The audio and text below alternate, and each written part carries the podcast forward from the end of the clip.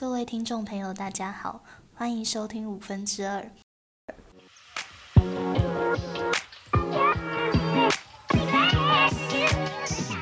我是今天的主持人 Erica，我是 Miranda。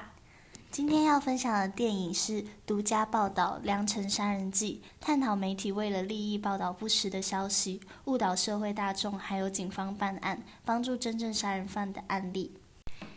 电影内容大概是：男主角是一名记者，这天他接到匿名举报者的电话，举报者声称他知道连环杀人犯的讯息，并留下自己的地址。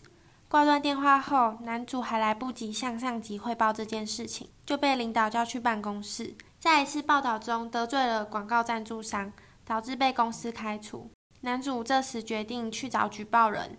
说不定用这个消息写出的独家新闻能让自己翻身。男主见到举报人之后，举报人声称自己前几天碰巧看到一名浑身是血的男子回到家中。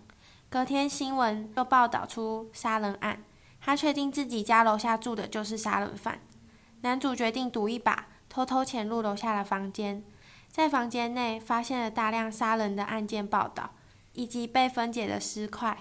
男主偷走了作案笔记，里面详细的描绘了杀人犯杀人时的心理活动。男主离开后，第一时间选择报警。回到家后，用偷走的作案笔记写了一篇独家报道，对外宣称是获得县民的举报才获得的最新消息。依赖着这篇报道，男主也成功回到电视台工作，电视台也因此收视率暴增，还给男主加薪奖励。男主尝到甜头后，再一次回到那间房间，想再找到线索做出独家新闻，却刚好遇到正要出门的嫌疑人。于是，男主跟踪嫌疑犯，并告诉同事用手机录了下来。他一路跟踪到了一个地下剧场，才发现一切都是一个误会。所谓的嫌疑人不过只是一名演员，会收集杀人案件报道，只是为了呈现表演。尸块也只是表演道具。警方来到电视台，要求。交出举报者，电视台以保护举报者为由拒绝了警察的调查，最终仅仅交出了男主偷走的作案笔记。知道真相后的男主一开始内心很挣扎，不想继续报道后续的新闻。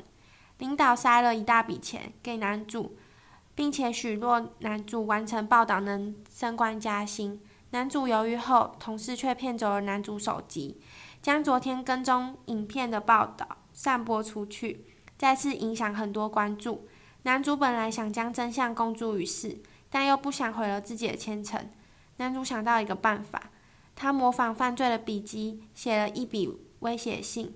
已经知道举报人的身份，若是举报人继续提供情报给媒体，下一个就会杀掉举报人。接下来，男主谎称已经联络不到举报人，想要停止报道。结果没想到电视台报道为了收视率，公开威胁信。此时，原先的举报人知道真相后，来到电视台找到男主，而男主为了堵住举报人的嘴，给了一大笔钱。警方再次来到电视台，男主却编造举报人的信息。领导还跟警方说，寻找证据是警察的事，我们只负责报道。男主的报道让电视台收视率大增，成了电视台的名人，提拔做了次长。有天，男主浏览 Facebook，偶然看到一则留言。记者就可以到处骗人吗？ID 名称正是崔正浩。男主没有多想，就接到警方让他前去认尸的电话。尸体特征和连环杀人的手法一致，警方怀疑死者是举报人。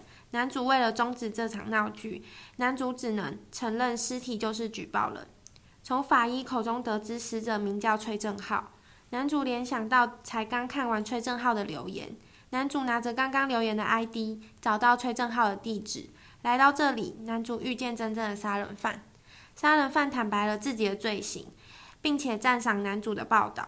他想要男主配合他，让他脱罪。杀人犯找到一对室友，其中一个人正是刚刚的死者崔正浩。现在他只要杀了另外一名室友，并且伪装成畏罪自杀的样子，再由男主指认此人就是杀人犯。真正杀人犯就能逃脱法律的制裁。男主吓得逃回车里，打电话报警，真相却说不出口。根据崔正浩的讯息，警方来到崔正浩的家，在这里发现了真正杀人犯布置的线索，而与崔正浩同住的室友却消失不见。于是警方推测，崔正浩的室友就是杀人犯。男主眼看着事件的发展，正朝着罪犯策划的进行。男主找到警方，说出真相，没想到警方为了破案，完全不理会。男主只好自己去找罪犯，想要阻止。此时，罪犯正要将室友伪装成上吊自杀的样子。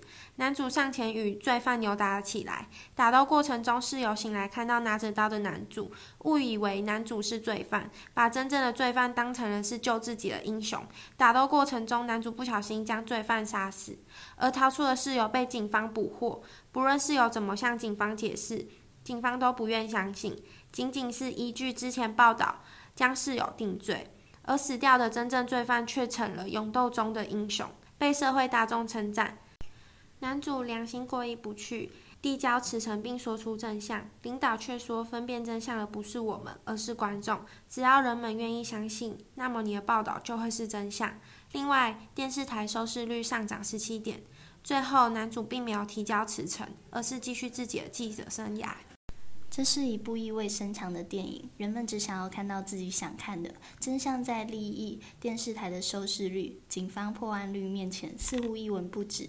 尽管男主多次想公布真相，却还是输给了利益。最讽刺的是，真正的罪犯却被当作英雄歌功颂德。